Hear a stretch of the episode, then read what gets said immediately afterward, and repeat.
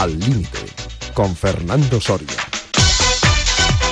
Buenos y deportivos días eh, tengan amigas, amigos oyentes de Al Límite en Radio Marca. Comenzamos aquí nuestro fin de semana deportivo al límite en la radio del deporte. Mañana tendremos, mañana domingo, nuestra habitual tertulia, pero hoy comenzaremos con la mini tertulia de fútbol y hablaremos de temas también relacionados con la práctica deportiva. ¿Por qué? Porque queremos que sigan la actualidad deportiva, pero también que practiquen deporte, que al menos se muevan un poquito, porque el movimiento, el deporte es eh, sinónimo de salud y la salud nos ofrece calidad de vida. Y calidad en la parte técnica de la mañana de hoy con Víctor Parmeiro y en la coordinación y producción con Cristina Blanco. Iniciamos sin más dilación nuestra mini tertulia de fútbol. Profesor López Novela, ¿qué tal? Buenos días. Hola, muy buenos días. Don Pedro Calvo, ¿qué tal? Buenos días. Buenos días. Hoy tenemos también el placer de que nos acompañe don José María Buceta. Señor Buceta, ¿qué tal? Buenos días. Buenos días, el placer es mío. Y en un instante viene también al estudio, se incorpora Cristina Blanco. Profe, Sí. eh, a Chema Buceta le gusta también hablar con usted, dialogar de fútbol, hombre.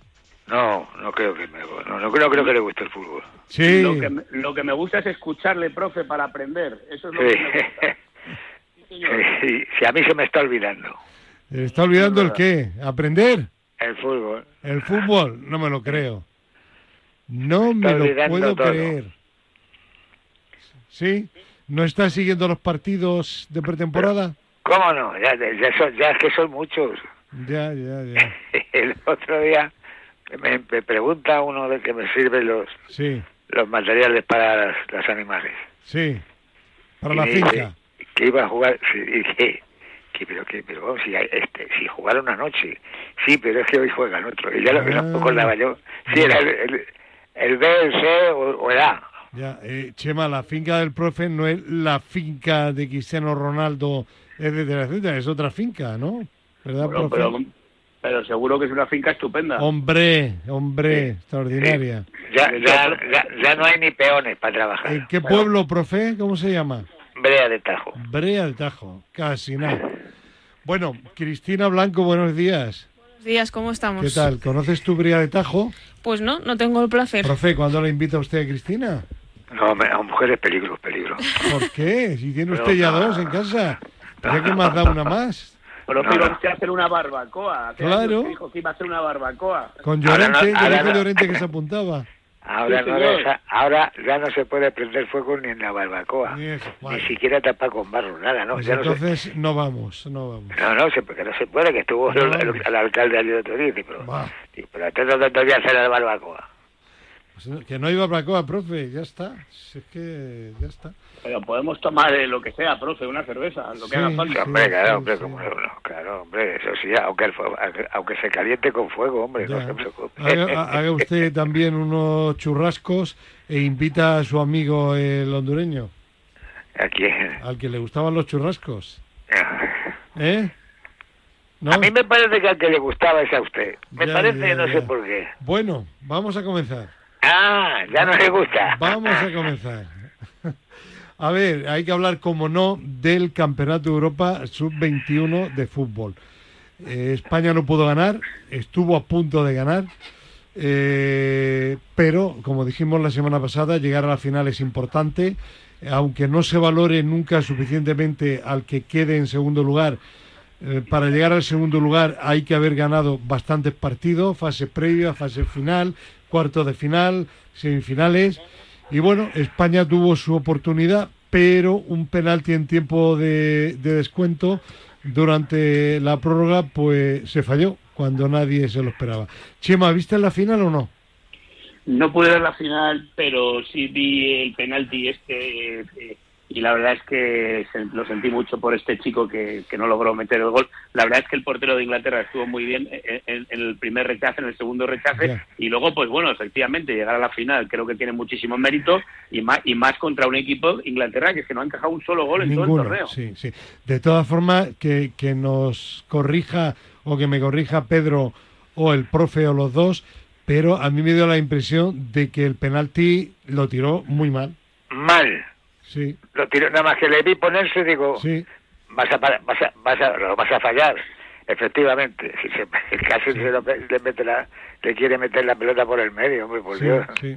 Es, un, es un momento de mucha presión, ¿no? Claro, De por eso te he preguntado a ti responsabilidad Pero un futbolista de esa categoría, hombre, por Dios. No, que, que, que es un momento que le ha atacado, y ya le ha atacado el nervio y ya dice, por ahí voy y voy. Luego, a lo mejor, profe, e- ese tipo de penalti lo tiene que tirar, a lo mejor no el mejor tirador de penaltis, sino El el, más que es capaz de aguantar mejor la... Exacto, Claro, exacto, claro, exacto. claro, claro. Exacto. Pedro, Además, además, un jugador que viene de, que le han dado una patada, que se ha tirado dos minutos en el suelo hasta que se revisa la jugada y demás, parece una tontería, pero fijaros la de penaltis que se fallan de jugadores que reciben una falta y se tiran, tienen que ser atendidos y demás, y luego los, los suelen fallar casi todos. Sí, Fue una pena, fue una pena, pero yo les, yo, yo les hubiera dado el, el, el campeón B, por ejemplo. Algo que se llevasen más premio porque se lo merecieron.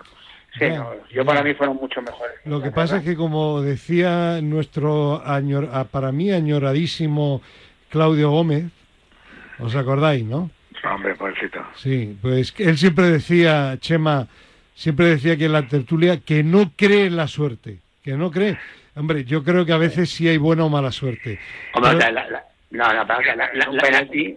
no, ¿qué, qué- qué es la suerte? La, la suerte es lo que lo que no depende de ti. Y tirar un penalti mejor o peor sí depende de ti, Claro. evidentemente. Es la ejecución. Claro. También juega el portero, también juega el portero, es verdad, pero pero está claro que hay un tema de ejecución, ¿no? Sí. Y luego de, y, y- y antes de eso de decisión, ¿quién decide quién tira el penalti? Eso esto que es, dice Pedro, es. me pare- esto que dice Pedro me parece muy interesante, es decir, un jugador que le anda una patada, que está en el suelo, que llega en malas condiciones y es el que tira el penalti, es que no hay otro para tirarlo, pues hombre, esa es una decisión que, que no es suerte, eso es una mala decisión. Sí, sí. Efectivamente. Eh, bueno, es que Y son... no estamos- Y no estamos hablando de la jugada del gol de Inglaterra, que no es legal. bueno, Bueno, Es que nadie nadie ha hecho hincapié en todo eso. Vamos a ver que no podemos justificar que le han dado, pero volvemos a lo de siempre. Las tecnologías tienen que estar para eh, ayudar al fútbol. Si Pedro, ¿por qué no es legal? Pues no es legal porque ahora la normativa no, no te permite poner jugadores delante de la barrera. Y encima le pega al jugador del- que está delante de la barrera en la espalda. Sí. No estaba a la distancia correspondiente con la barrera. O sea, la- ahora la normativa dice que tiene- el jugador que los jugadores no pueden estar delante de la barrera, tienen que estar a los lados de la barrera, no delante de la barrera. Pero ¿y, es- y, es- y, y esto no lo ha visto el árbitro? ¿Estaba allí? No, es que se, se que- chequeó. si el es que problema había no es que VAR, no lo haya visto el árbitro, es que se chequeó en el bar sí, y se sí, dio sí, válido sí. O sea, cosas. Y se ve claramente, es verdad, que el último en tocar es un jugador de España, pero una vez, esto es como el fuera de juego, una vez que el balón ha dado en el jugador de Inglaterra, la jugada Sí, hay que repetirla. sí, porque, Tienen que volver a porque de hecho, corregirme, en el VAR, eh, el VAR puede anular un gol si antes, durante la jugada, ha habido algo previo Claro. que, haya- que el árbitro hubiese tenido que pitar. Es decir, Claro. imaginemos que, que el jugador que mete el gol le ha pegado mientras que iba en carrera un codazo a uno del equipo contrario y luego mete gol. Si eso se detecta, el gol no vale. Ya. Yo creo, yo creo que a veces piensa uno en algunos partidos Sí. si es que eso no estaba preparado. No, no, no. Es, no, no, no. es muy difícil, pero No, coño, no qué cosa más, qué raro. No creo. todo esto. El árbitro, si el árbitro Eh, quiere, si el árbitro quiere perjudicarnos, no pita el penalti al final. Porque el penalti, el penalti que nos pitan nosotros, para mí es penalti, porque le da sin, apo- sin apoyo en el pie, en el pie que, que ha controlado el balón y le da una patada, pero, pero es un penalti que se puede pitar o no. Sí, pero es un penalti. Yo vi, la, yo vi la jugada repetida, yo no entiendo mucho de fútbol y dije, se puede pitar, pero se puede no o pitar no, también. ¿eh? eso, pero Claro. quiero decirte que de hecho el propio VAR no lo pita, le dice al árbitro que vaya a verlo, Sí, sí, sí. sí, ¿vale? sí, o sea, el árbitro no es cuestión de que nos quiera perjudicar, lo que yo No, sí. reitero, que hemos hablado muchas veces, que nos pasa en España. Que no, entende- que entendemos a veces al bar. No, que no entendemos la tecnología, porque nada Sí. más que pasa en fútbol el tema de la tecnología. Yo no, Sí, yo no sí. sé si en baloncesto, De- Chema, corrígeme, en baloncesto hay tantos problemas, pues yo no veo tantos problemas en baloncesto. No, no, no hay tantos problemas, eh, eh, entre otras cosas porque los que revisan son los propios árbitros, que yo creo que eso es importante. Ya. Es decir, el árbitro que ha estado en el campo y ha visto algo de una determinada manera, luego es el que revisa. Ya. Y eso creo que es muy importante. Es el que Eh, decide cuándo se sí, revisa y exacto. cuándo. Sí. Ahora, lo, lo- lo que me parece sorprendente es, es, es esto que comenta Pedro de que no se puede colocar gente delante de la barrera, etcétera. Porque yo entiendo que puede haber un error. No, no, pero que entiendo que puede haber un error de apreciación en una jugada en movimiento. Pero, pero antes de un balón parado, que, que Sí. estén los jugadores mal colocados y no se, y no se entere el árbitro. O es- es blanco, o blanco o negro. O está el jugador o no está. Pero que sobre todo que el balón está parado, Sí, que, sí, puede mirar a ver cómo están En colocados. fin. ¿no? Bueno, independientemente de eso, a mí me pareció un partido muy igualado. ¿Cómo lo viste tú, Cristina? A mí me gustó mucho cómo jugó España. Creo que supo hacerle cara a Inglaterra, que la semana pasada comentábamos si iban a ser capaces o no. Y a, a mí me gustó mucho cómo lo hizo. Me dio muchísima pena que no se aprovechara el- ese, ese penalti a última hora. Pero bueno, es verdad que de los segundos nunca se acuerda nadie, pero yo creo que nosotros nos acordaremos de, de lo bien que han jugado. Y bueno, yo creo que tienen que estar más que satisfechos. Claro. Manera de jugar y eso que les queda en la mente a los jugadores no se les va a olvidar, olvidar Claro. nunca. Y Seguirán que- siendo Y buenos. que digo yo, que no, no nos engañemos, que quedar campeones de Europa o del mundo sub-19, sub-20, sub-21 está fenomenal. Pero lo importante es que de estas categorías salgan jugadores buenos para ir luego de Juegos Olímpicos para arriba. Es decir, que eso es realmente lo importante. Que luego al final se queden ahí y que no se promocionen y sean campeones. Lo digo por los ingleses, por ejemplo. Eso, eso, eso es lo que quedará, porque ¿quién Claro. se acuerda, por ejemplo, de las veces que ha ganado Iniesta la Copa de Europa Sub-16? Pues, pues Nada, ni, ni nada. se sabe, ¿no? Claro, claro. Y yo creo que lo que sí que es verdad, no sé lo que opináis vosotros, que sí que hay, se han visto jugadores con personalidad que si les dan la oportunidad de ser importantes en sus equipos, pueden serlo también en el equipo nacional en el futuro, ¿no? Hombre, claro, y además, además que creo que tendrán un seguimiento todos esos jugadores ya, hombre.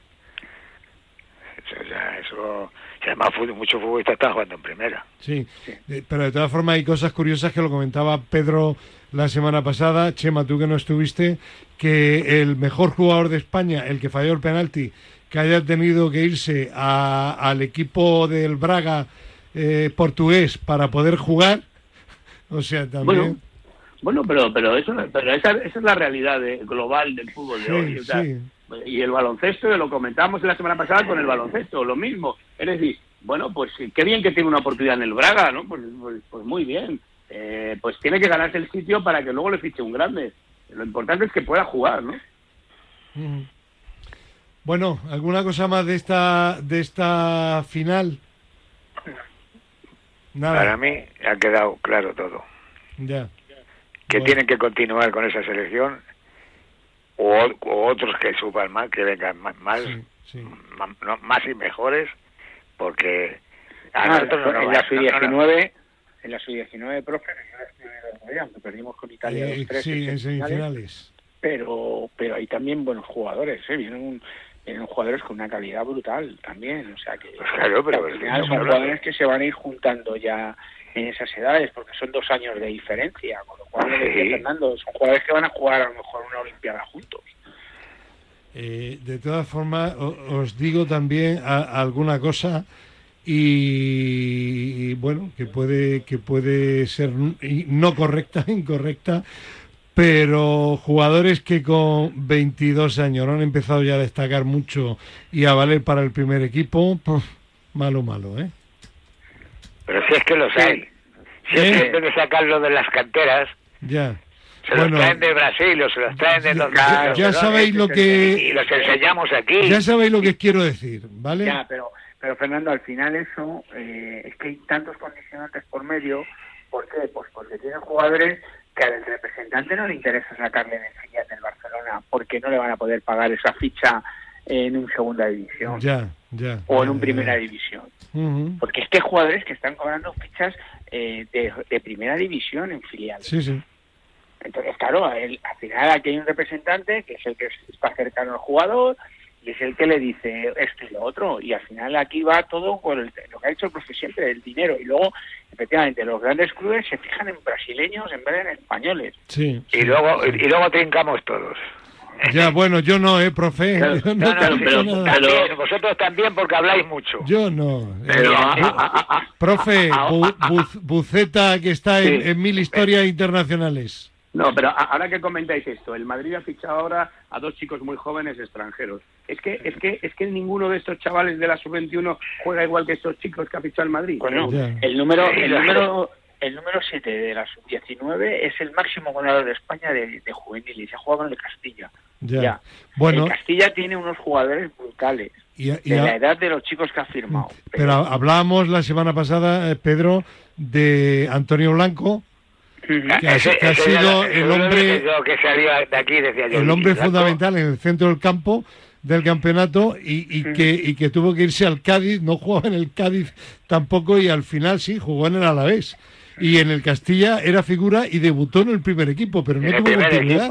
Y, y, y- aquel otro, aquel otro, eh, ¿cómo se llamaba? El, el lateral izquierdo, hombre. Miguel Gutiérrez. Gutiérrez.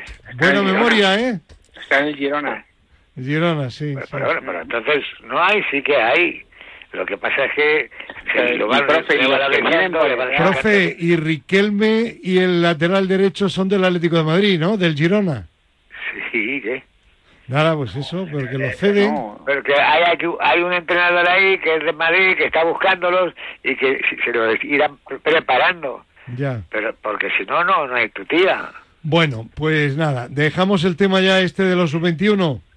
A ver, Cristina, hablamos del Atlético de Madrid Venga, por favor. y de Joao Félix. El- a, a que hable primero Cristina, ¿eh? pero el otro día eh, yo tengo amistad, hombre, no es un grandísimo amigo, pero tengo buena amistad personal con Enrique Cerezo. Y leí el otro día una entrevista, Buceta, tú que eres, bueno, tu hijo es del Atlético de Madrid y a ti el Atlético te cae bien también. Le preguntan por Joao Félix por, por lo mal que se lleva con, con, con el entrenador, con Simeone. Y dice, eh, dice, hombre, dice, si, si yo, es que eh, fuera yo a Félix, que se ha estado levantando todos los días a las 11 de la mañana y me hacen levantarme ahora a las 8 de la mañana, también estaría de mala leche.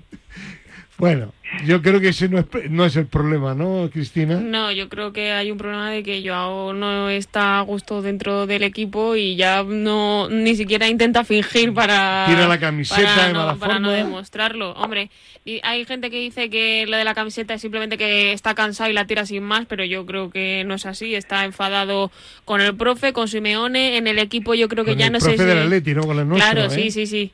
Eh, mm, yo creo que tampoco se siente bienvenido con el grupo. eh, es, es, es una situación rara. Yo creo que también, ahora que ha estado fuera un tiempo y tampoco ha triunfado como a lo mejor él se pensaba que iba a Mm. hacerlo, ahora ve que vuelve y no va a tener el sitio que. porque no lo va a tener, porque lo sabemos todos que no lo va a tener. Pues hombre, está enfadado, pero ya tiene dos trabajos, enfadarse Ya, y desenfadarse, no, no, no vamos a hacer como entrenador Hombre, y o- psicólogo, no, pero ¿qué mira, harías? Mira, mira, en la última etapa de la liga inglesa he estado yo en Inglaterra y he seguido mucho el fútbol allí y es que Joao Félix allí es que no le querían renovar, no le querían. o No sea, lo han no querido, sé ¿no? O sea, o sea, que dice Cristina que no se siente a gusto. Bueno, pues pues efectivamente, pero ¿dónde se siente a gusto este chico? Porque porque no sé. Ese- ese- Claro, esa es la gran pregunta. Claro, o sea, el- el, el- el- problema es el equipo o el problema es él. El Ya, problema es el ya. equipo o el problema es él. Parece que el problema es él, ¿no? Sí, sí. en la, en la PlayStation, ahí Sí, es donde ¿no? juega bien. Ahí funciona. Profe, ¿qué hacemos con Joao Félix? Venderlo. Pero si no lo quiere nadie. Hombre, claro, porque ya le han calado por Eh, todos sí, los lados. costó más de 100 millones de euros. Claro, pues que se los quiten al representante. Ah, sí, am, Méndez. al portugués. Sí, Méndez, Méndez. Méndez, sí, es su representante. Claro. sí. Eh, a ver, eh, Pe- eh, Pedro Calvo, tú que eres del Atlético de Madrid, ¿qué hacemos con él? No se te escucha nada. Que digo que hacer Ah. nada, que es imposible, que es imposible hacer nada con él. ¿Qué se va a hacer? Buceta, tú como si te preguntara como psicólogo, yo eh, suger- sugeriría que hay que buscarle un equipo para el que se pueda ir realmente, porque porque está claro que ese chico está es, es muy difícil que encaje en el Atleti, muy difícil. Entonces, eh, lo, lo único que va a crear es, es un problema al entrenador, el que se verá obligado a ponerlo, si no el otro estará enfadado. O sea, este chico tiene que salir del Atleti, aunque sea Pero es hay un, pro- acá hay- ahí hay un problema. El Atleti Y ese está en el Jesús, en el Gil. Sí. Bueno, Hay un problema porque es que se le quiere. Y como le quiere ese, a ver qué, a ver qué le Pero, dice. pero, profe, se le quiere porque ha costado 127 millones. Claro, y, no lo que puede regalar. Claro. Claro, porque Si él, no, que le pongan mañana 100 millones. profe, porque el que. Ya pierde dinero, el que pierde dinero es él, que es el máximo Es que, accionista. es que un hombre sin Claro. voluntad no lo quiere nadie. Ya. Es que es el Es que tú le ves que se va el balón y se Y da la vuelta y, y no no, Ya. no no no quiere ni competir, jugador ni competir quiere. Sin embargo, Pedro, Pedro, he leído, no lo he visto, eh, pero he leído que está triunfando, que es un crack en el Campeonato de Europa Sub-19, el hermano de él, Sí, eh, hermano. Hugo, Hugo Félix, que es el máximo goleador de una Portugal, Portugal que está a- a- arrasando a todo el mundo. ¿eh? Contra Italia, ahora. Sí. O sea que- sí, sí, y, que, y- y es muy buen jugador también. Muy buen es, es jugador. es como él, tiene las mismas Sí, tiene, tiene aire, pero no, no es no es tan no es tan llegador. Juega un poquito más por detrás. Juega un poquito más en medio campo. No es, no es, no es jugador de ataque como él. O sea, es- un jugador más, como decirte, un tipo Modric en esa posición. ¿vale? Juega en esa posición y tiene mucha movilidad, mucha calidad, llega bien al gol, pero pero pero no, no llega a ser como él. Lo que pasa es que él, lo que estáis hablando, es un jugador acomodado. Ahora mismo es un jugador acomodado. No quiere trabajar físicamente, quiere que el balón se lo den, regatear, perderla y no recuperarla. Y con eso hoy en día no, no va a jugar en ningún equipo. No, ningún equipo. Con eso Claro, se sobran las claro, palabras. claro. No hay voluntad. Claro. Bueno, pues nada, dejemos el tema ahí y seguiremos comentándolo. Quedan todavía cinco minutillos. ¿De qué queréis que hablemos? A mí si me queréis despedir A usted. Bueno, pues le despedimos, pero con el finiquito o no. con el finiquito, con el finiquito, Vale. que, que me Profe, ya, ya, ya ha cobrado el bonus, profe? o- Sí. Sí, hombre. Venga. La ha cobrado ya la Venga, un abrazo Profe, a todos, venga. profe, mañana Adiós. tertulia, no se olvide. Sí, señor. Vale. Bueno, Adiós. Cristina, Pedro, ¿de qué hablamos? No sé. A ver, Chema. Eh, va- va- vamos a ver, vamos a ver. Eh, no sé si queréis hablar de lo de los tres centrales, que es un tema bastante importante. Yo de los Sí. tres centrales hablo contigo las veces que quieras. Venga, dale. Bueno, venga, hay tenemos cuatro minutos, venga. A ver, ¿qué es lo que quieres de los tres No, centrales? no, A lo que ver, quiero saber por qué, por qué la gente juega con tres centrales. ¿Qué ventaja le ves? Bueno, pues la- según situaciones, por ejemplo, puedes jugar con tres centrales contra equipos que tienen dos jugadores por fuera, como, como el Real Madrid, con, como Rodrigo y como, y como Vinicius. ¿Por qué? Porque los tres, centrales te dan esa ayuda a los laterales cuando estos jugadores desbordan. Entonces tienes un dos contra uno siempre en superioridad contra, contra el rival. Eh, coges mucho en equipos que juegan más en bloque bajo, en aspecto más defensivo, con dos líneas muy juntas y un punta un poco suelto en repliegue intensivo, pues te, abarcan mucho campo en el aspecto defensivo. En centros salarias siempre vas a partir con superioridad, porque siempre vas a estar con uno libre. Te dan muchas situaciones, lo que pasa es que eso, todo eso hay que trabajar. ¿Y qué tiene, vale- ¿y qué tiene de negativo? Algo tendrá. Claro, efectivamente, a ver. Hombre, de negativo, pues por ejemplo, en equipos que tienen buena salida de balón, el tener un jugador por medio te entorpece y facilita la presión del rival. Con dos jugadores eh, anulas tres o hasta cinco en un momento dado, porque cortas la circulación de balón de un lado a otro y obligas a, un- a salir con dos por un lado, con lo cual estás anulando tres jugadores por otra, por otra zona, ¿me entiendes? Pero para eso se trabaja, a lo mejor con- cuando estás contra centrales, uno de ellos se mete en posición de medio campo, o dos sacan balón y uno se lateraliza y el lateral puede subir más, pero eso- todo eso hay que trabajarlo, eso son situaciones en fase ofensiva y en fase defensiva. Bueno, bueno, menuda clase nos has dado, Pedro. Bueno, señor. eh, a ver, Muy bien. eh, ¿qué Muy tenéis bien. que reprochar? Cristina y... Muchas cosas. A ver. A mí, a mí no me gustan los tres centrales porque al final se juega demasiado defensivamente y eso es un poco el tema. Sí, sí, sí. Pero bueno, demasiado defensivamente. Entonces eh, yo prefiero un fútbol más de ataque donde la gente pues realmente arriesgue un poquito más, Bueno. ¿no? A veces juegas con tres Eh, centrales y el otro equipo tiene un delantero, en fin, Bueno, no sé. vamos- Oye, otra, o- otra cosa aprovechando el tiempo, eh, no sé qué hay de fútbol hoy y mañana domingo, pero sí decir que aunque no sea de fútbol, que el domingo tenemos la final de Wimbledon con Eso, eso iba a decir, me lo has quitado de la, de la palabra, sí. Que al final otra vez eh, Djokovic contra Alcaraz. Los dos han ganado con cierta facilidad. Al italiano Sinner eh, le ha ganado Djokovic y en tres sets a Medvedev, el, el ruso, le ha ganado fácil también a Alcaraz. Eh, ¿Imperará de nuevo la mente Chema Uceta? Bueno, no sé, la mente siempre impera, pero sobre todo el juego. Yo creo que Djokovic es favorito y Alcaraz para ganar este partido pues ya va a tener que hacer más de lo que está haciendo. Está jugando muy bien este torneo, ¿eh? pero claro, Djokovic son palabras mayores y, y está jugando muy bien también, así que va a ser un partido muy interesante y bueno, pues eh, vamos a ver qué pasa, ¿no? Pero desde luego será un partido de, de- además largo seguramente, o sea que es el típico partido de, de quedarse ahí en el sillón toda la tarde, básicamente. Djokovic tiene la experiencia y la veteranía y Carlos Alcaraz yo creo que tiene todas las expectativas puestas en él. Ha sido número del el mundo muy jovencito, ya tiene varios títulos a sus espaldas. Yo la verdad es que confío en Carlos. ¿Y tú, Pedro?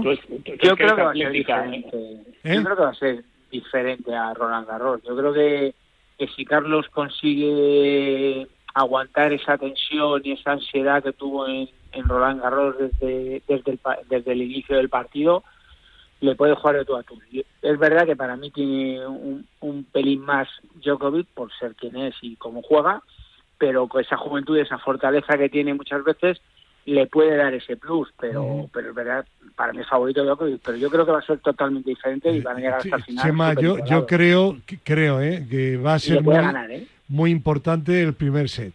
Si Alcaraz gana, va a estar metido en el partido, pero como pierda, yo creo que le van a saltar de nuevo muchísimas dudas. Bueno, puede ser, no sé, pero vamos, yo creo que aquí eh, es importante que Alcaraz juegue a su mejor nivel, pero también es importante ver cómo juega Djokovic.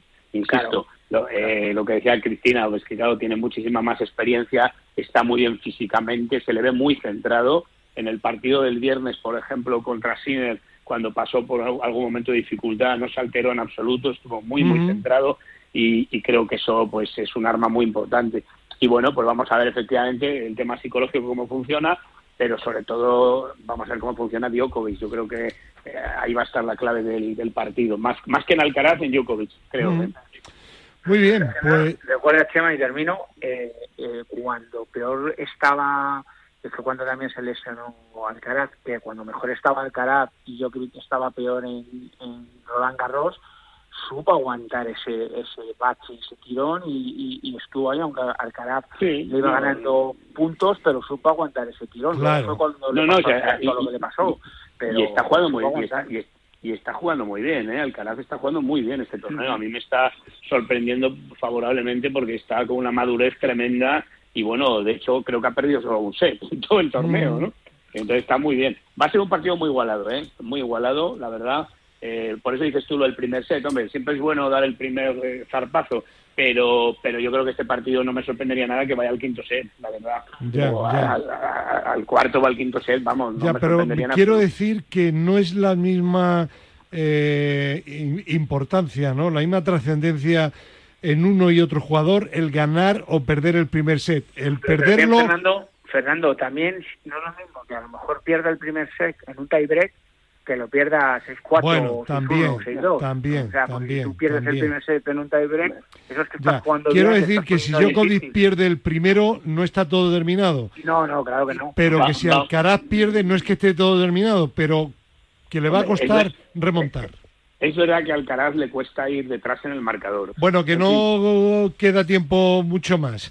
Que mañana tertulia. Hasta mañana. Un abrazo. Adiós. Adiós, hasta mañana, adiós. hasta Bueno, mañana. cambiemos de tema, pero de momento no cambiamos de interlocutora. Sigue aquí en el estudio Cristina Blanco. Y vamos a hablar ahora de deporte femenino, pero en esta ocasión, Cristina, nos vamos a centrar en el atletismo paralímpico, ¿no? En clave femenina. Efectivamente, porque hemos conseguido un oro. A Diara Toro Iglesias lo ha conseguido en la prueba de 200 metros. La gallega ha sido campeona del mundo en clase T13 de discapacitados visuales y lo ha hecho con una marca de 24,86, que es la mejor de la temporada. Y bueno, pues ha sido un camino un poco difícil para ella porque recordemos que solamente tiene un 10% de visión. ¿Quién completó ese podio? La canadiense Bianca Borghela, que con una marca de 25.00, y la tercera con bronce, la estadounidense Erin Kerhoff. El hecho de que la española haya ganado el oro, pues es que se ha asegurado su billete para los Juegos Paralímpicos de París 2024. ¿Y en categoría masculina hubo competición también o no? También, también. Junto a su logro también hay que celebrar el del bronce Álvaro del Amo en el lanzamiento de peso y la plata de Gerard Descarrega en 400 metros. Muy bien, pues eh, gracias por esa información, Cristina. Y dejamos a Cristina, pero no el mundo del atletismo, porque tenemos ya preparada la intervención, la comunicación con Gerardo Cebrián. Hola Gerardo, ¿qué tal? ¿Qué tenemos para este fin de semana? Buenos días a todos, Fernando.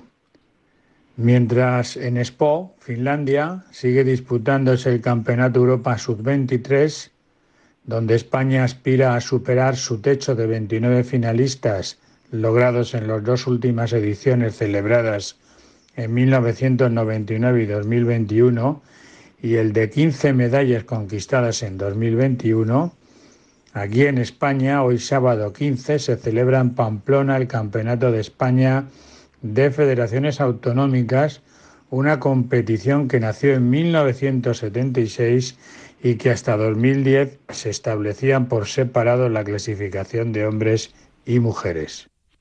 Cuéntanos algo más sobre esta competición, Gerardo.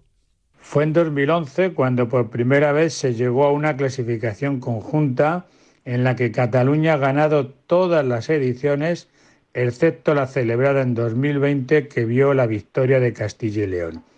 Cataluña se presenta en la capital Navarra como gran favorita y dispuesta a sumar otro nuevo triunfo. La competición otorga puntos de clasificación para el Mundial de Budapest y son varios los atletas de renombre que participan vistiendo los colores de sus respectivas autonomías. Y Gerardo, ¿a qué atletas destacamos? En hombres, Sergio López es el favorito en 100 metros. Manuel Guijarro y Óscar Usillo se miden en 400. Rodríguez Cuichera es el indiscutible favorito en 5.000 metros, lo mismo que Quique Llopis en 110 metros vallas y Víctor Ruiz en 3.000 obstáculos.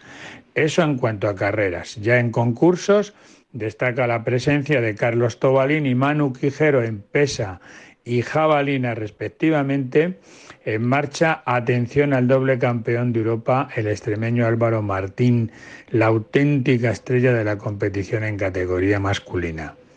En féminas, Paula Sevilla es favorita en 200, Auri Boquesa y Laura Bueno en 400 e Irene Sánchez Escribano en 3000.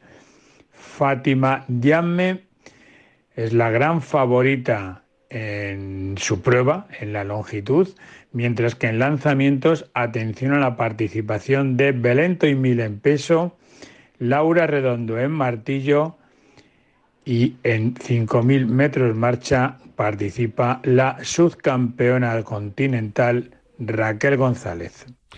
Gerardo Cebrián, gracias y hasta la semana que viene. Un abrazo.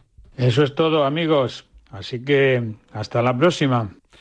Bueno, dejamos el atletismo a un lado y vamos a hablar ahora con el presidente de la Fundación Española del Corazón. Don Andrés Iñiguez, ¿qué tal? Buenos días. Hola, muy buenos días. ¿Qué tal por Galicia? Pues bien, con un poquito de calor, más de lo habitual, pero nada más. Bueno, es que ahí en cuanto haya un poquito más de lo habitual, pues se nota mucho, ¿no? Bastante. Eh, seguro que no nos cambiaba la temperatura de ahí por los 37, 38 de Madrid. No, no, yo no soy egoísta, se los dejo a todos ustedes. vale. Bueno, y los vamos a hablar de, sin embargo, de los premios RCP Escuelas, ya que la Fundación Española del Corazón, junto al Grupo de Trabajo de Reanimación Cardiopulmonar de la Sociedad Española de Cardiología, han lanzado la segunda edición de los premios RCP Escuelas. Por cierto, una curiosidad, ¿qué es lo de RCP? Reanimación cardiopulmonar. Vale. Bueno, pues cuéntenos un poco eh, cómo han surgido y por qué. Bueno, eh, surgen debido a una realidad y es que en España se producen aproximadamente unas 30.000 paradas cardíacas eh, en la calle a lo largo del año, es decir, una cada 20 minutos. 30.000 paradas cardíacas en la calle en España, uf, cada día. De forma que la supervivencia de estas eh, personas que sufren una parada está estrechamente relacionada con el tiempo que se tarda en iniciar una reanimación cardiopulmonar. Eh, esta es la razón de querer concienciar a la sociedad de la necesidad de estar formado en reanimación cardiopulmonar para iniciar cuanto antes, en el caso de que sea necesario y nos pille cerca de un eh, desagradable evento como es este en la calle, la posibilidad de reanimar a una persona y dar tiempo que los servicios de emergencia puedan llegar, pero ya sobre una reanimación eh, básica. Y hemos pensado pues que el mejor escenario para fomentar este conocimiento es empezar desde, desde niños en la, en la escuela. Entonces, eh, los premios van dirigidos a las escuelas. Sí, eh, se trata de que eh, desde los propios colegios se fomente no solo eh, la concienciación de la necesidad de atender a este tipo de situaciones, sino que se forme a incluso a los niños y que estos propios niños creen en su ámbito este, esta necesidad de, formación y de concienciación para ayudar eh, en estas situaciones. Y entonces hemos creado pues cuatro tipos de categorías un premio RCP, es decir, de reanimación cardiopulmonar, insisto, a las escuelas, a la originalidad y creatividad del proyecto o de la idea, un premio al proyecto formativo escolar, eh, un tercer premio a la máxima participación en este tipo de, proyectos y un cuarto premio a la enseñanza de adolescentes y, niños eh, en esta en esta en este ámbito. Eh, ¿Quiénes se pueden, por tanto, presentar y qué plazos hay? Eh, todos los colegios pueden optar eh, tanto de formación profesional como infantil, como bachillerato, como escuelas deportivas, pueden optar a estos premios y el plazo, esta segunda edición, ya se ha abierto el plazo de candidaturas y se pueden enviar candidaturas hasta el día 7 de octubre del 2023 y intentaremos hacer como el año pasado, entregarlos los premios en el marco del Día Europeo de la Concienciación del Paro Cardíaco, que suele ser alrededor del 16 de, octubre. Eh, una, una curiosidad, el, en el tema de, de la reanimación es importante, por tanto, que haya desfibriladores en muchas partes de cualquier ciudad. Es eh, básico y de hecho la fundación tiene un está desarrollando ya desde hace años un proyecto que a través de una aplicación que se llama, bueno, un proyecto que es de promover áreas cardioseguras, de forma que haya una dotación aproximada de un desfibrilador automático cada mil habitantes y eh, dispone de una aplicación que se llama Ariadna, que geolocaliza la ubicación más cercana del, del, desfibrilador y la ubicación más cercana de un voluntario con formación en reanimación básica. Solo hay que darse de alta en la aplicación o entrar en la aplicación para ubicar esta, estos recursos y poder hacer uso de, ellos. Y se cuenta incluso con un acuerdo con la Cruz Roja, con sus más de 40.000 voluntarios, que es una red de, valor inapreciable para, para este tipo de, situaciones. Y de pues eh, atención que, que, es un problema el de las paradas cardiovasculares eh, importante que hay 30.000, según nos cuenta el doctor Andrés Íñiguez, eh, cada día, eh, diariamente en España y que, por tanto, pues la información es fundamental y de ahí esta campaña escolar. Pues que haya muchos colegios que participen en la campaña y al final eso supondrá que habrá muchos niños que estarán informados y adquirirán un buen hábito que nunca se sabe si en cualquier momento de su vida van a tener que utilizar, ¿no?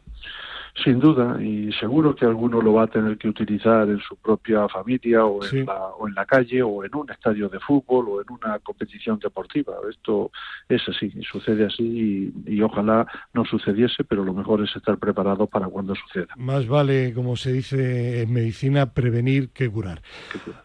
Andrés Iñiguez, presidente de la Fundación Española del Corazón, muchísimas gracias y a disfrutar de esa buena temperatura de Galicia. Un abrazo, gracias. Muchísimas gracias a ustedes. Bueno, y nos vamos a volver ahora a Madrid, concretamente, bueno, no está ahora mismo ahí en el Consejo Superior de Deportes, o creo que no está en el Consejo Superior de Deportes a esta hora de la mañana, pero tampoco me extrañaría, porque Aitor Canive, su director de innovación deportiva del Consejo Superior de Deportes, pues es el que lleva, el que tiene la responsabilidad de los fondos europeos del Consejo Superior de Deportes, y eso está implicando pues una casi absoluta.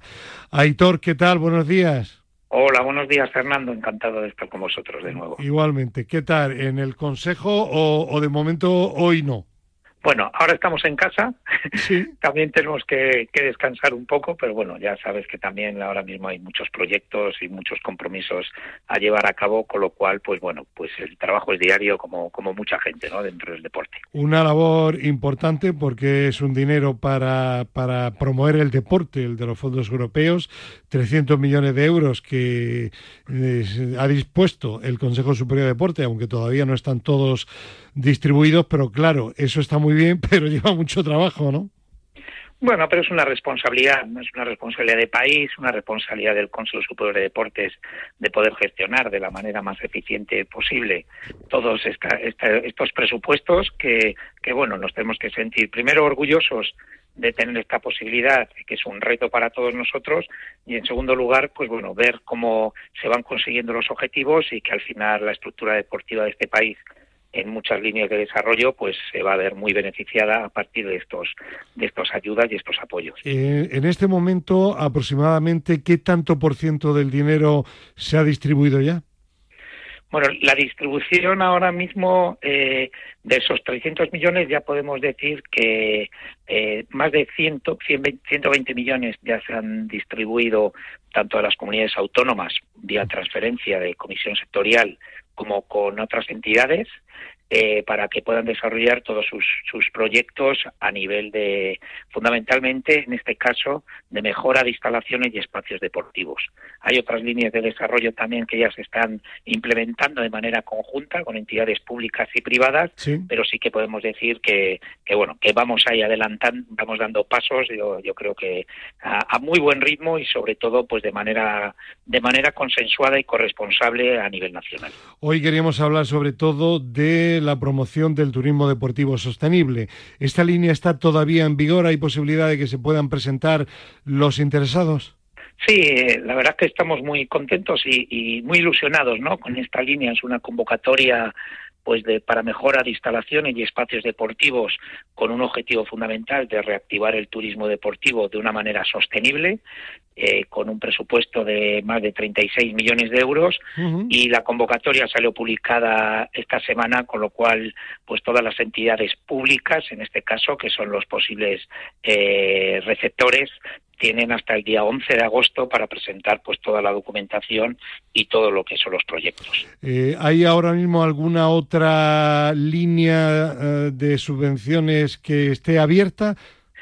Hay, hay dos líneas que ahora mismo también están con un objetivo de, de mejora de digitalización en lo que es la estructura deportiva. Sí que han ido directamente a las federaciones españolas, eh, ya no solo desde un punto de vista de gestión y la propia estructura de las federaciones y de lo que es eh, el, el, entramado deportivo de este país, sino también pues para las mejoras de lo que es la detección de talento, nuevas tecnologías relacionadas con el rendimiento. Es decir, que ahora mismo tenemos de manera simultánea tres convocatorias, la verdad que pues muy ilusionantes, y sobre todo pues lo que comentabas antes la de turismo pues el que podamos repartir 36 millones de euros a las entidades públicas pues para con cuatro líneas de desarrollo eficiencia energética, digitalización, sostenibilidad y accesibilidad, pues creemos que puede ser muy importante pues para, para los usuarios y para las futuras personas que puedan utilizar unas instalaciones más eficientes, más accesibles, más sostenibles y, y digitalizadas. Claro que sí. Y imagino que ya las próximas convocatorias serán después del verano. Eh, sí, eh, ahora mismo también, pues bueno, por los tiempos en los cuales nos encontramos, tenemos una siguiente convocatoria para de una creación de una red española de, de centros más promotores de la actividad física en el ámbito rural, pero esa estará publicada en el último trimestre de este año dentro del, del timing y el cronograma que haga viable también la gestión y la posible la coordinación pues con todas las entidades.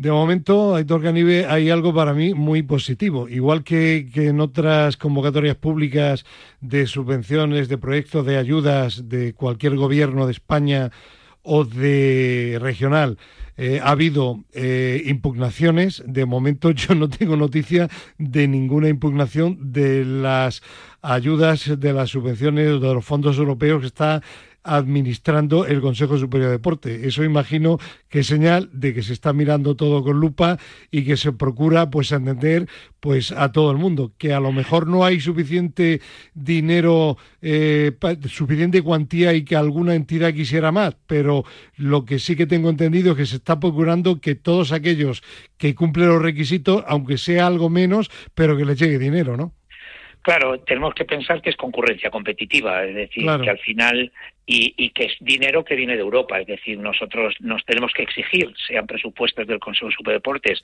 o en este caso presupuestos de Europa con un compromiso del Gobierno, es de máxima rigurosidad, es decir, al final la auditoría nos la hacen desde, desde la propia Comisión Europea con lo cual tenemos que ser muy estrictos tanto en los proyectos como en las valoraciones y que por supuesto que nos gustaría dar a todo el mundo todo lo que requiere no todo lo que solicita. Pero al final eh, son cuantías y, y, y, verdaderamente también hay mucho interés muchos proyectos que tenemos que ser rigurosos desde todos los puntos de vista y justos. Es decir al final la justicia te lo va a llevar la rigurosidad. De momento como digo desde luego se está consiguiendo por el buen trabajo de la subdirección general de innovación deportiva del CSD que lleva Aitor Canive. Aitor, que pueda disfrutar un poco del fin de semana, eso sí, ten cuidado con el calor y seguiremos en contacto. Un abrazo, gracias. Venga, muchísimas gracias. Un abrazo a todos. Bueno, vamos a hablar ya en nuestra recta final, como no, hoy un poquito más de España se mueve. Fernando Soria Hernández, ¿qué tal? Buenos días. Hola, buenos días. Tenemos también hoy de nuevo al responsable de proyectos internacionales de España se mueve, don Marc Declerc. ¿Qué tal, Marc? Buenos días, Fernando. ¿Qué tal? ¿Cómo estás? Muy bien, me han dicho que te vas de vacaciones muy prontito, ¿no? Ay, ojalá, ojalá. No me vendría mal unos días, a ver si se puede. ¿Vacaciones con pádel o con pickleball? Pues con ya playa. ya veremos, ya veremos. Bueno, pues vamos a hablar hoy en primer lugar, Fernando, Mar, si os parece, de ACEDIR, eh, un convenio que se ha eh, estipulado ya, que se ha establecido. Y si os parece, eh, ahora vamos a explicar lo que es ACEDIR con otro de nuestros invitados, pero antes contarnos un poco eh, bueno, vamos a contactar primero con nuestro tercer y último invitado del día, que no es otro que Ricardo Ruiz, gerente de ACEDIR. Eh, Ricardo, ¿qué tal? Buenos días. Hola, ¿qué hay? ¿Qué tal? ¿Cómo estamos? Bueno, eh, lo primero, antes de que nos cuente lo del convenio mis compañeros, quería contactar contigo para que tú nos cuentes lo que es ACEDIR, porque dirán nuestros oyentes, bueno, ¿y eso qué es? Cuéntanos. Claro, esa es la gran pregunta. ¿Qué es ACEDIR? Bueno, ACEDIR es, es una asociación que agrupa un subsector deportivo, es el de los clubes sociodeportivos. Actualmente, entonces, actualmente somos 65 clubes agrupados en la asociación que como masa social eh, juntamos unas 500.000 personas, todos deportistas, incluso unos 40.000 federados, eh, multitud de equipos en competición y los 65 clubes están repartidos por toda, por toda España. Eh, la única condición que suelen tener los asociados es que sean más de 1.500 socios eh, en el club, que la instalación sea propia y eso es básicamente nuestra asociación. Servimos como apoyo institucional a los clubes en, las relaciones con el CSD y en especial, Sí. que he visto que estáis hablando con Aitor Canive, Sí, sí. con él también tenemos contacto, y luego como ayuda en la gestión diaria de los, de los gerentes. Eh, bueno, hay clubes muy importantes, no sé, me viene a la mente el Grupo Covadonga, eh, inmenso, el Club de Campo de Madrid, el Club de Natación Sabadell, en fin, me, ahí me quedo, no he nombrado 62, porque son 65, pero casi todo, todos son importantes, ¿no? Sí, la verdad es que tienen eh, los clubes sociodeportivos tienen una representación muy importante en, en cada provincia, en cada en cada comunidad y sobre todo dan dotación deportiva a muchas ciudades que, que no la tienen, ¿no? Y es verdad que entre los que destacan los que tú acabas de decir, ¿no? El Covadonga, el, el Club de Natación Sabadell, el, Club- el Villa de Madrid, Fundación Estadio, que está en Victoria, el RACE, que está en Madrid, que también acaba de incorporarse. O sea, son clubes potentes tanto en cantidad de gente como en, en potencia deportiva. Bueno, pues Fernando y Mar, contarnos un poco cómo ha, ha sido el acercamiento de España se mueve a CEDIR y en qué consiste el convenio.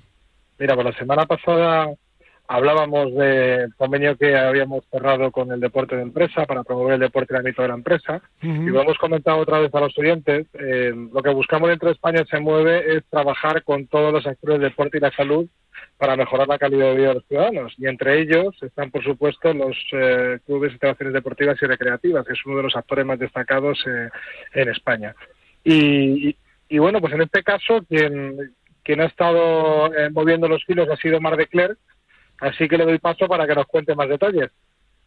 Bueno, pues eh, a ver, eh, básicamente Ricardo, yo conocí a Ricardo en un proyecto europeo, como no, o sea, es que siempre volvemos un poco al mismo, Sí. al, mis- al mismo tema y colaboramos en un proyecto, incluso con CELAT, el actual CELAT, hicimos un proyecto europeo de, de control antidopaje en clubes deportivos y, y ahí conocimos a Ricardo y a Cedir y nos echaron una mano sobre todo para identificar las necesidades de los clubes deportivos a nivel nacional, de los denominados eh, cerrados y, y intentar ver con ellos qué se podía hacer para difundir y comunicar los temas de dopaje en clubes privados. Y a partir de ahí, pues eh, nació una, una relación profesional y de, y de amistad. Y yo creo que, que, que es verdad lo que decía Ricardo, o sea, CEDIR es una potencia a nivel eh, nacional de clubes que yo creo que tienen muchísimo, muchísimo potencial a nivel de proyectos, a nivel de representatividad nacional, pero también europea. eh, y en eso estamos, desde España se mueve. Eh, Ricardo. Sí.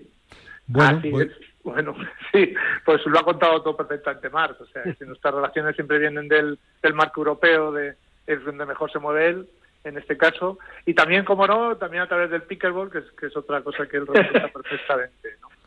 Así Correcto. Que, que genial. El pickleball en todas partes, menos en casa de Mar de Clerc. Qué bueno. Mira, te voy a dar una primicia. Venga. eh, si quieres, es un scoop, como dicen. eh, vamos a firmar un acuerdo de colaboración Europa con Asia. No te digo nada más. Es, Anda, un- es una, bien, qué una bien. gran première. Qué bien, bueno, bueno, pues nada, bien por la, por la primicia. Bueno, eh, Ricardo, la, la, pri- eh, la primera actividad, digamos, importante de colaboración entre España se mueve a cedir va a ser el Congreso de Octubre de Gijón, ¿no? Así, así es, sí. Desde hace, verdad que llevamos 20 años trabajando en el sector, pero nos hemos liado un poco la manta a la cabeza. Y hemos decidido hacer nuestro primer congreso nacional y lo vamos a hacer en Gijón, donde tenemos una delegación autonómica de 12 clubes deportivos y mucha representación, y será el 27-28 de octubre en el Palacio de Congresos. Allí ya tenemos 12 ponentes cerrados, o sea, nos, nos falta una, una gran ponencia de, de inicio, donde estamos Sí. intentando fichar a, a alguien importante, y una de esas ponencias la tenemos la tenemos marcada con, con España se mueve, evidentemente. Fernando, Que si quieres, ah, eso es. ¿de qué va a hablar España se mueve?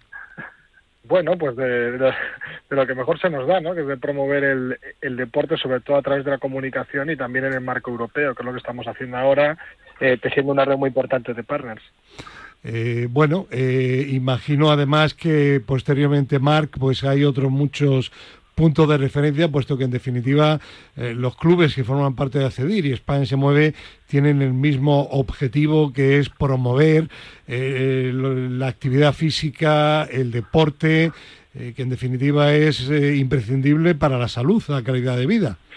Sí, desde luego. Y es que además eh, lo que hacen esos clubes es exactamente lo que recomienda y lo que sugiere la Comisión Europea que hagamos eh, a nivel europeo. Es decir, que por eso te decía que había un gran potencial porque yo creo que un club, una, asociación como ACEDIR tendría que estaría presentes en proyectos europeos, en proyectos nacionales de, comunicación, del deporte, de actividades, de, no solamente deportistas de alto nivel, sino de, gente de, como tú, como yo, que vamos a jugar al pickleball.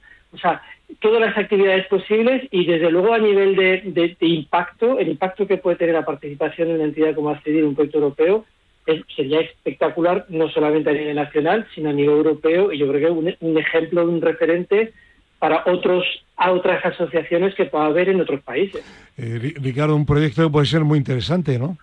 Sí, sí, lo, eh, da en el clavo, me refiero que Acedir siempre ha estado mirándose un poco, y, no se autocrítica, ¿no? Porque mirándose el ombligo y trabajando en el día a día de la gestión, pero es verdad que, tiene que abrirse al exterior y, sobre todo Europa, ¿no? Es, lo, es, lo, es nuestra asignatura pendiente. Yo creo que a través de España se mueve con vuestra ayuda, con el convenio que hemos firmado, con el Congreso y con todas estas áreas que vamos a ir tocando, yo creo que, es fundamental para esta nueva este nuevo objetivo que tenemos en ACEDIR, ¿no? que es que salir un poco de, de nuestro pequeño ostracismo asociativo. Mm, claro, dicen que la unión, sobre todo en el deporte, hace la fuerza y eso es fundamental. Desde luego en España se mueve, lo tenemos claro, no clarísimo.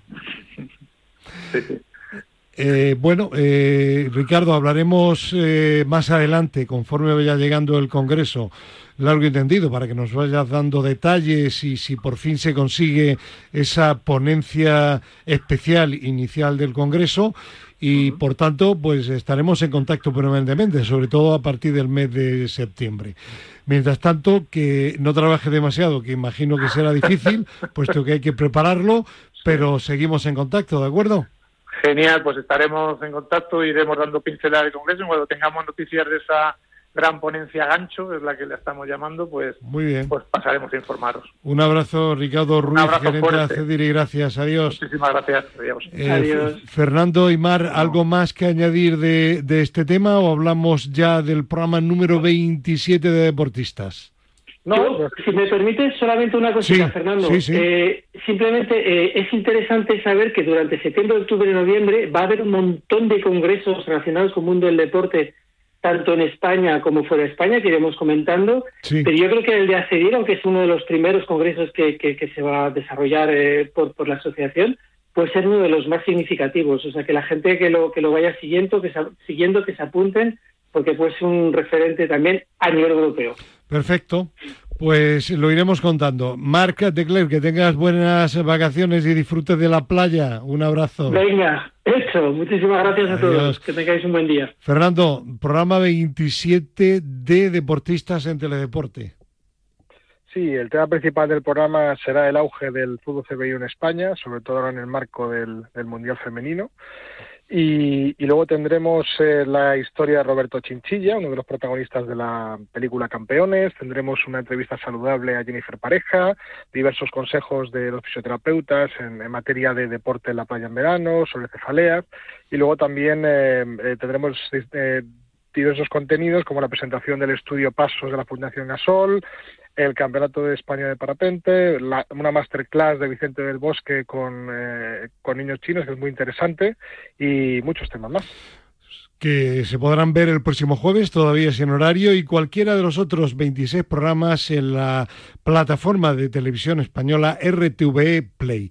Fernando Soria Hernández, eh, tú todavía no te vas de vacaciones, así que seguiremos en contacto.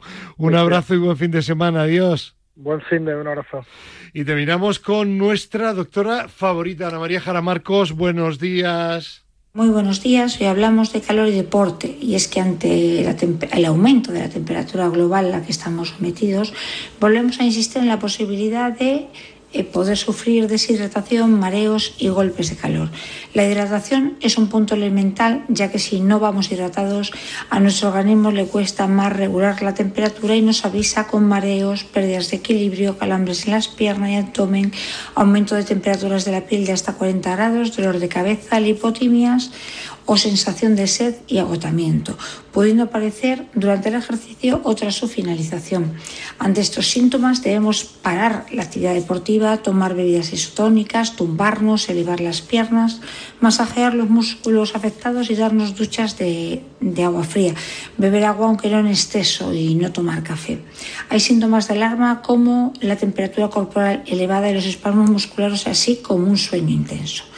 Debemos vigilar el horario en el que practicamos deporte a primeras o últimas horas del día en zonas arboladas y frescas, tomar líquidos cada 20-30 minutos, utilizar ropa ligera y transpirable, hidratarnos la piel, protegernos la cabeza, usar fotoprotectores y reducir la intensidad del deporte, darnos baños de contrastes o fríos y también dormir entre 7 u 8 horas al día. Y como siempre desde aquí, desearos que practiquéis siempre deporte, pero seguro. Eso es todo por hoy. Muy buenos días. Gracias a la doctora, gracias también a Víctor Palmeiro. Mañana tertulia al límite también de 7 a 8 de la mañana aquí en Radio Marca. Adiós.